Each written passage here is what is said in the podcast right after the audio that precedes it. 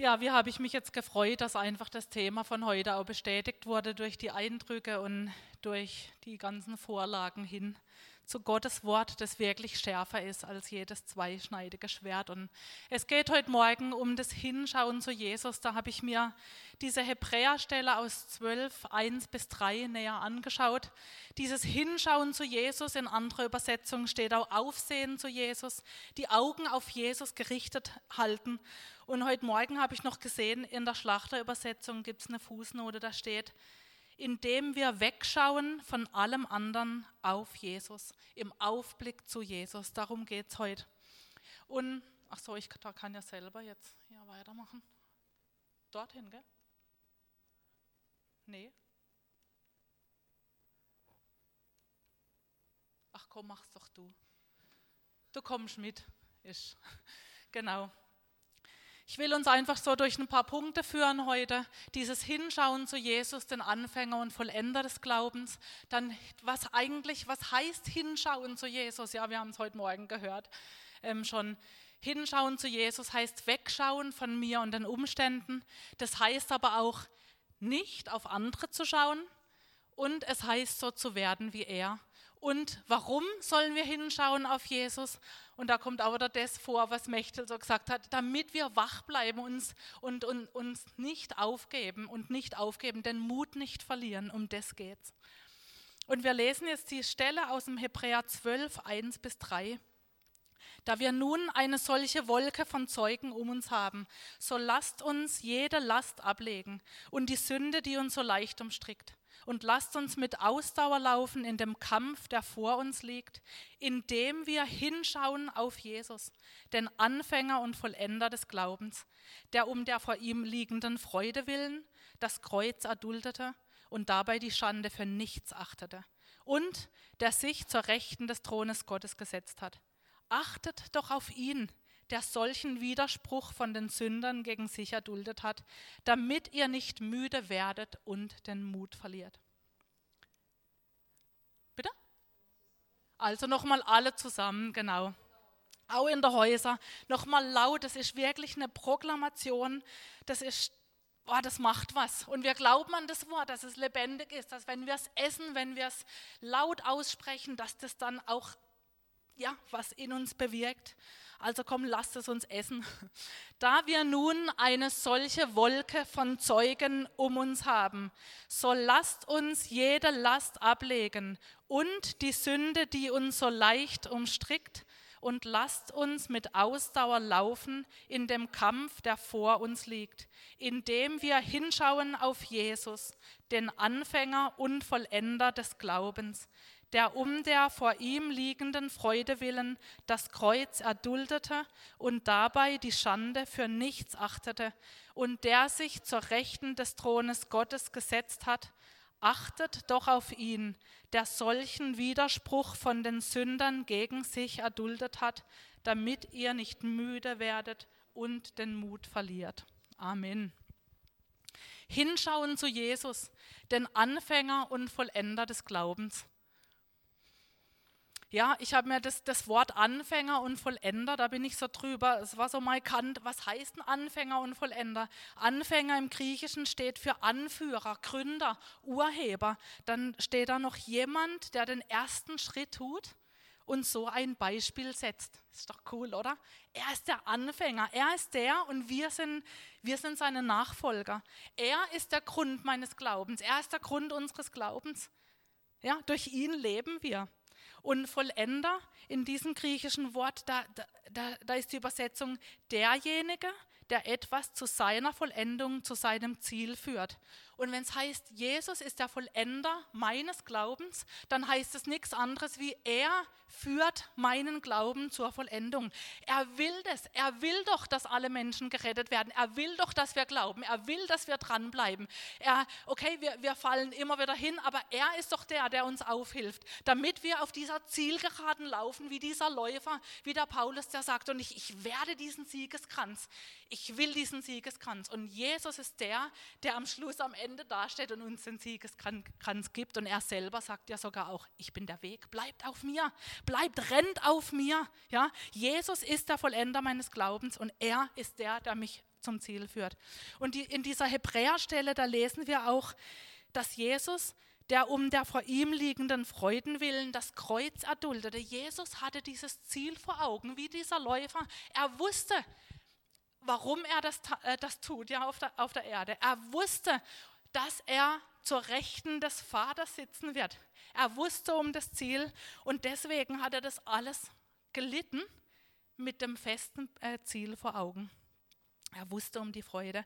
Ja, im Vergleich wie ein, wie ein Baby im Bauch. Ja, als, als, mein, als meine Kinder in meinem Bauch waren, ey, das war eine Freude. Ich konnte es am Schluss, konnte ich es kaum mehr erwarten, zu wissen, boah, wie sieht er aus? Was, wie wird er? Wie ist er wohl mit eins, zwei, drei Jahren? Ich konnte es kaum erwarten. Ich wusste, das Kind kommt raus.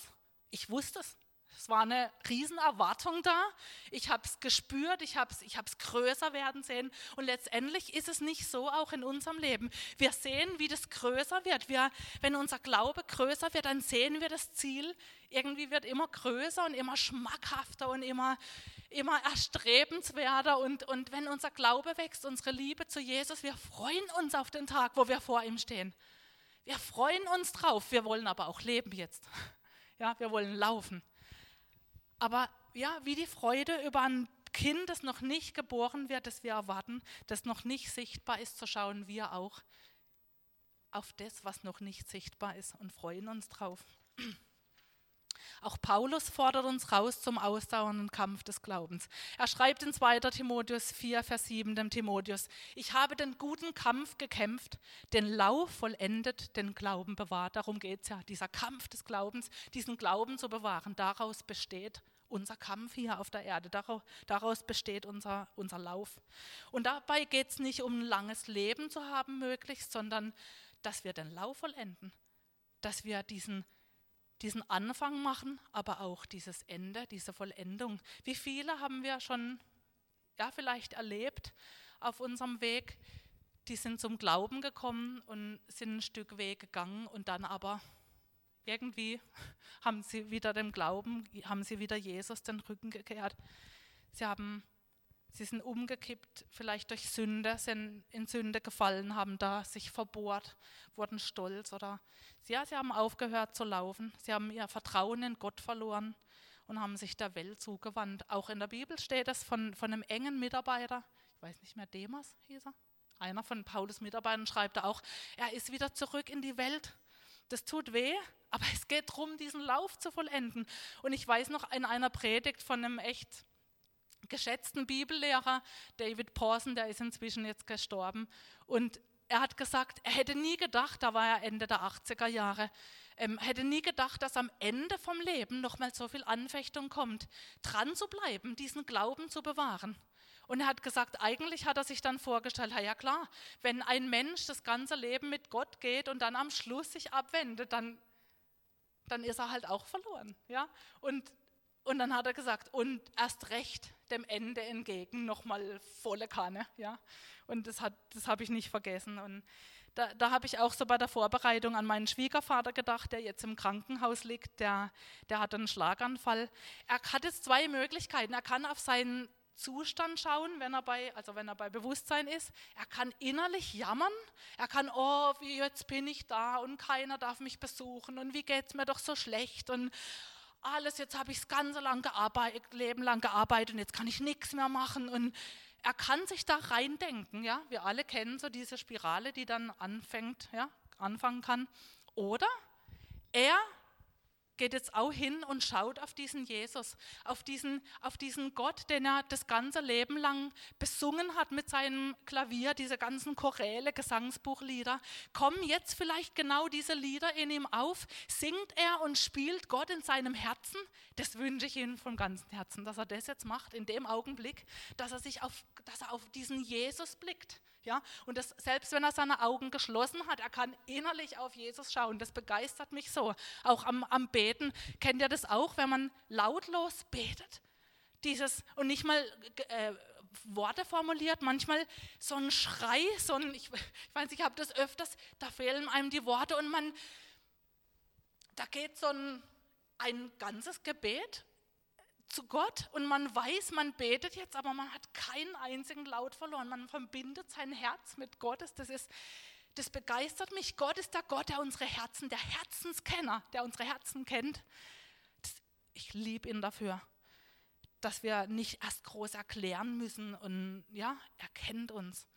Und ich, ich wünsche es meinem Schwiegervater, dass sich jetzt sein Glaube bewährt, auch im hohen Alter, auch wenn er nichts mehr machen kann, dass er jetzt hinschaut zu diesem Jesus.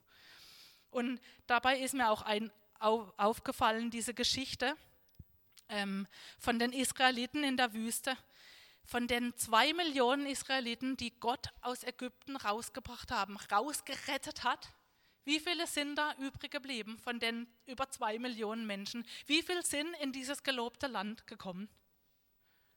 Zwei. Zwei von genau diesen ganzen Israeliten, die rausgegangen sind, sind zwei übrig geblieben, nämlich Josua und Kaleb. Erst die nächste Generation durfte dann in das gelobte Land. Sie wurden dann 40 Jahre in der Wüste, sind im Kreis gelaufen, weil Gott gesagt hat, diese Generation wird das Land nicht sehen.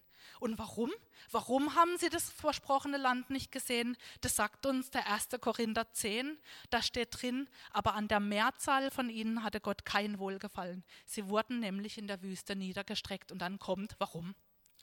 Da, die haben Götzendienst betrieben, sie haben Unzucht betrieben, sie haben Gott versucht, sie haben ihn auf die Probe gestellt.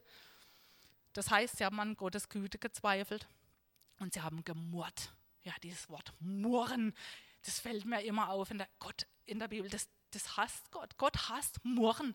Gott hasst, wenn wir uns beschweren, ja, ihn anklagen. Warum? Ja, murren ist nicht gut. Und dann steht in Vers 11, alle diese Dinge aber, die jeden widerfuhren, sind Vorbilder und sie wurden zur Warnung für uns aufgeschrieben, auf die das Ende der Weltzeiten gekommen ist. Also wir wissen genau, was wir nicht tun sollen. Nämlich kein Götzendienst, keine Unsucht, Gott nicht versuchen und nicht murren, uns nicht beklagen über unsere Situation. Wir wollen Jesus nachfolgen. Auch er hat seinen Lauf vollendet. Und da war er gerade um die 30. Und er hat am Kreuz gesagt, es ist vollbracht. Er hat seinen Lauf vollendet. Er hat genau das gemacht, was er machen soll auf dieser Erde. Das nächste ist Hinschauen zu Jesus.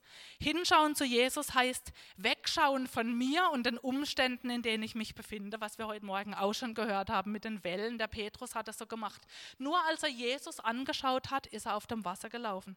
Und da habe ich ein Zitat von Corrie ten Boom, ist mir über den Weg gelaufen.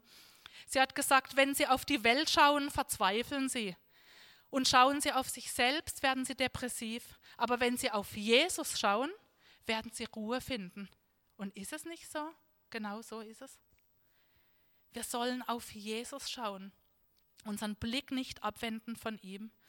Und in dieser Korintherstelle eben von vorher, da kommt auch eben das Gottversuchen vor in der Wüste mit den Schlangen. Da gab es diese Begebenheit etwa Ende der 40-jährigen Wüstenwanderung. Vielleicht waren nur noch ein paar, ein paar wenige von dieser Generation übrig, die aus Ägypten kamen. Auf jeden Fall haben sie wieder gemurrt. Wir können dieses Manna nicht mehr, nicht mehr sehen. Eigentlich steht im Grunde genommen drin, es kotzt uns an, diese Speise. Wir, wir, das kommt uns zum Hals hoch. Ja? Die haben sich richtig über, über dieses Manna, über dieses göttliche Brot beschwert. Und dann, und dann steht drin, und dann hat, hat der Herr, dann hat Gott die Schlangen gesandt. Und dann kamen diese Giftschlangen und dann wurden die Menschen gebissen und sie wurden von dem Gift, äh, starben sie und dann sind sie zu Mose gerannt. Mose, ja wie schon 40 Jahre, die ganzen 40 Jahre durch. Mose, wir haben gesündigt, wir haben jetzt erkannt, wie blöd ist es doch, Gott anzuklagen. Es tut mir leid, bitte sag Gott, dass er die Schlangen wegnehmen soll. Und dann geht Mose wieder einmal zu Gott, Herr, hilf diesem halsstarrigen Volk, ja, wie er immer so sagt, hilf, Herr, hilf. Und dann sagt Gott, okay, nimm dir eine eherne Schlange aus Bronze, mach die, stell sie hoch, sodass alle sie sehen können. Und die, die auf die Schlange schauen, sie werden nicht sterben von den Schlangenbissen. Und er hat das dann gemacht. Und dann steht drin, jeder, der von einer Schlange gebissen wurde und dann die bronzene Schlange anschaute, der blieb am Leben.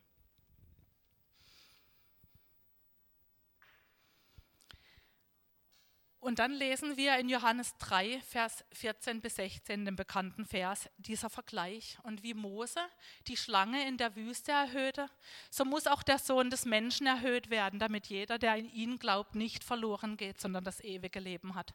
Denn so sehr hat Gott die Welt geliebt, dass er seinen einzigen Sohn gab, damit jeder, der an ihn glaubt, nicht verloren geht, sondern ewiges Leben hat.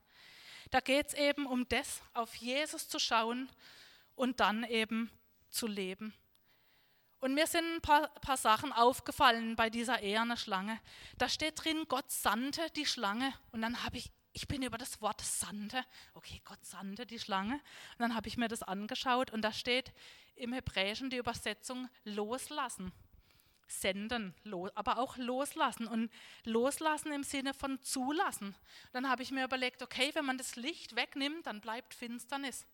Wenn Gott den Schutz wegnimmt, von den Israeliten in der Wüste, weil in der Wüste das sind Schlangen, das sind Skorpione, da ist Gefahr. Wenn Gott seinen Schutz wegnimmt, ja klar kommen dann die Schlangen, ja, wenn Schutz weg ist. Und also das heißt, wenn es heißt, Gott sendet die Schlangen, dann heißt es, Gott lässt zu, dass Schaden entsteht, eine gewisse Zeit. Und warum? Um uns zu erziehen. Wir sind in einer Lebensschule, weil er uns liebt und wir sollen zur Vernunft kommen. Und das, ich finde, es geht durch das, durch das ganze Alte Testament durch. Wir lesen von diesem faszinierender, von dieser faszinierenden Geschichte vom Volk Israel, wie Gott immer wieder, immer wieder, er hat Propheten gesandt, er hat, er hat in der Richterzeit immer wieder diese Richter erweckt. Er hat dafür gesorgt, Leute, hört auf mich. Ich habe es heute Morgen nochmal gelesen im Jeremia. Gott hat gesagt, und immer wieder habe ich gesagt, hört auf meine Stimme. Und als ihr dann nicht gehört habt, habe ich euch den Bund gegeben, habe ich euch diese ganzen Gesetze gegeben, damit ihr dann auf mich hört. Und selbst dann, ihr habt nicht auf mich gehört. Und ich sage immer wieder, hört auf meine Stimme.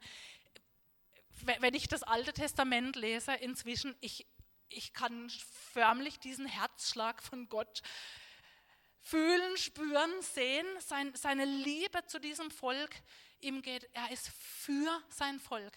Ja, bei allem, was wir nicht verstehen. Oh, schräg manchmal, denke ich, außer von, von der Mentalität, dieses ganze Blut und, und Opfer und, und so. Aber durchkommt seine Liebe zu seinem Volk und dass er für sie ist. Und er ist auch für uns. Er ist für dich und für mich. Und aber er ist auch der Gott, der erzieht. Und diese Erde ist unter der Sünde und Herrschaft Satans. Und wenn Gott das Gute wegnimmt, den Schutz rausnimmt, dann sehen wir, was passiert. Die Schlangen kommen aus den Löchern. Und wie in der Richterzeit immer, wenn das Volk wieder den Götzen hinterher ist, hat Gott wieder halt nicht die Schlangen losgelassen, sondern die anderen Völker rundum. Er hat ihnen wieder, er hat sie den Schutz weggenommen. Dann haben die Völker wieder Teile von Israel eingenommen. Dann haben die Völker wieder, dann haben Israel wieder geschrien, Mose! Ah nee, Mose haben sie nicht mehr geschrien, der ist ja, der war ja schon tot. Da hat, haben sie wieder geschrien, Gott!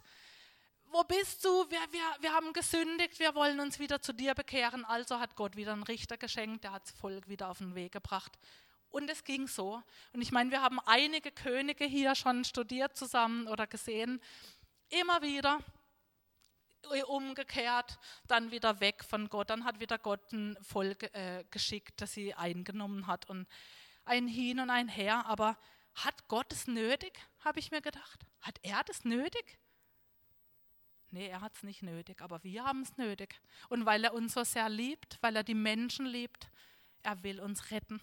Ja, er weiß, was gut ist für uns. Und mir ist da eine Begebenheit eingefallen. Ich war mit meinen Eltern in den Bergen, einen Wanderurlaub alleine. Und ich weiß gar nicht, wie alt ich war, acht, neun, zehn, ich weiß es nicht mehr. Ich bin immer wieder an den Abgrund, immer zu nah. Meine Eltern immer, Bärbel, pass auf, komm wieder zurück. Und ich immer ausgereizt, immer noch ein bisschen mehr. Und irgendwann wurde es ihnen zu gefährlich. Sie haben mich angebunden. Wie so ein Pferd haben sie ein Seil um mich gebunden und haben mich dann am Seil geführt. Ich hatte so einen Hals.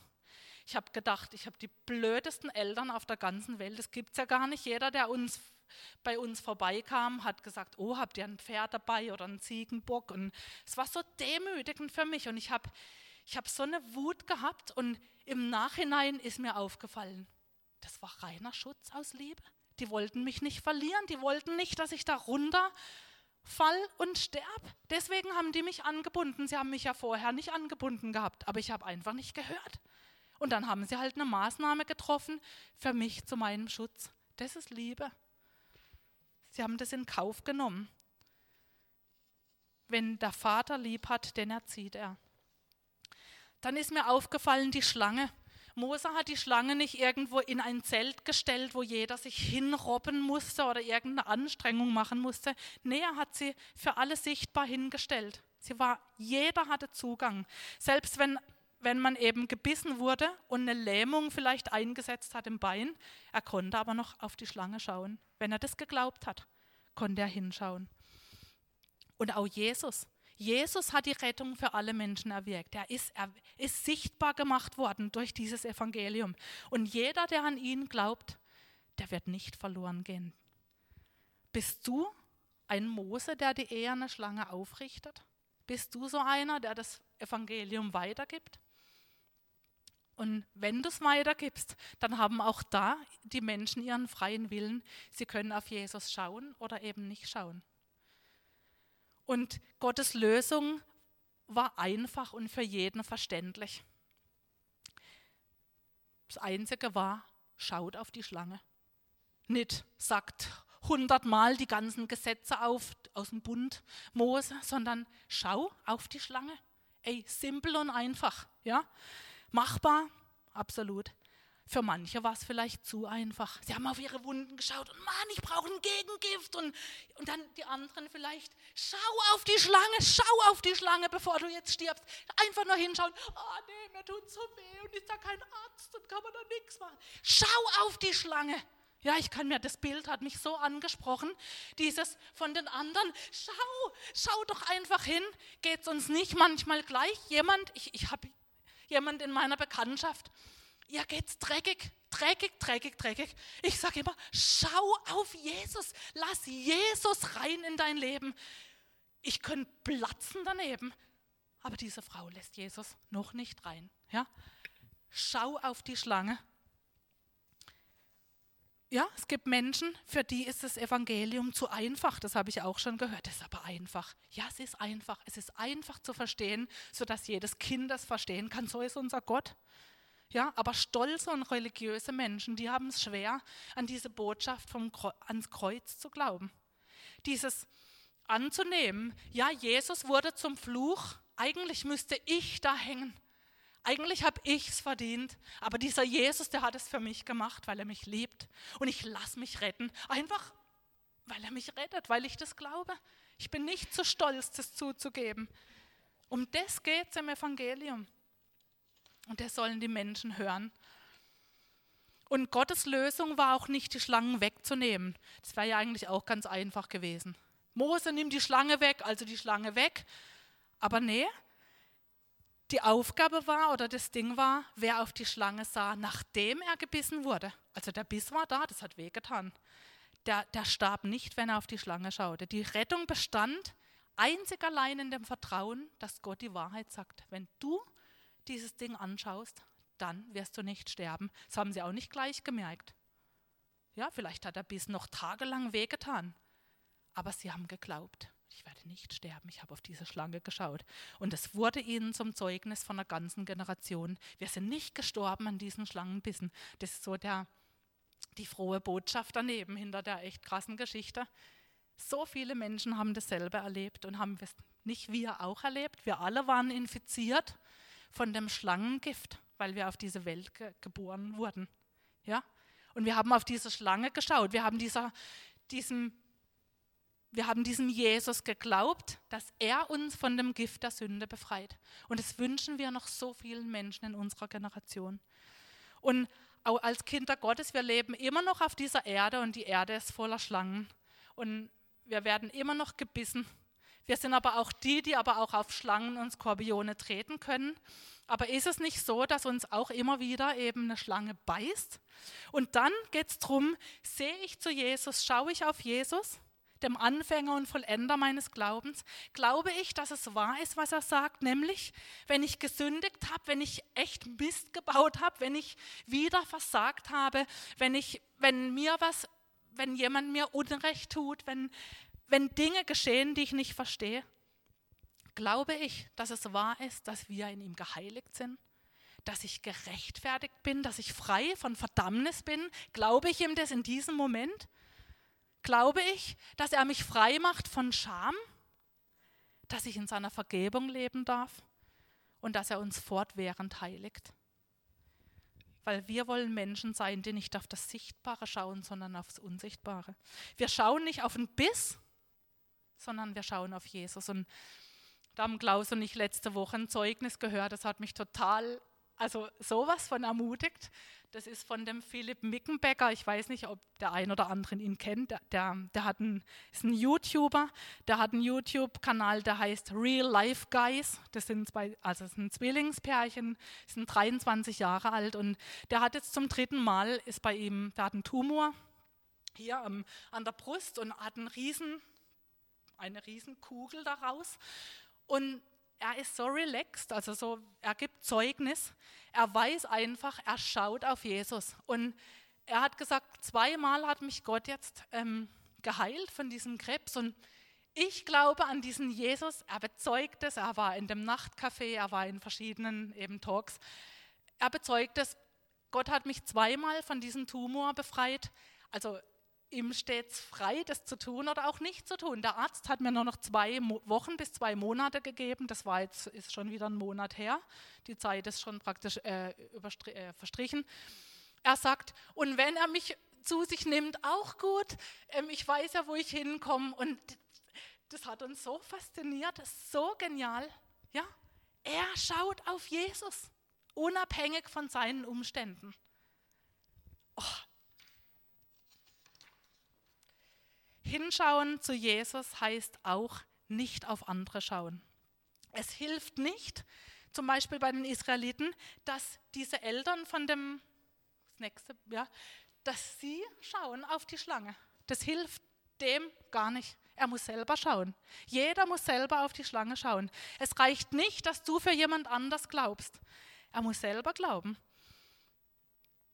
ich kann nicht für jemand anders glauben. Oder ich kann mich auch nicht auf den Glauben meiner Eltern berufen oder auf den Glauben meines Partners oder, oder sonst jemand. Wer den Sohn hat, der hat das Leben. Und wer den Sohn nicht hat, der hat das Leben nicht.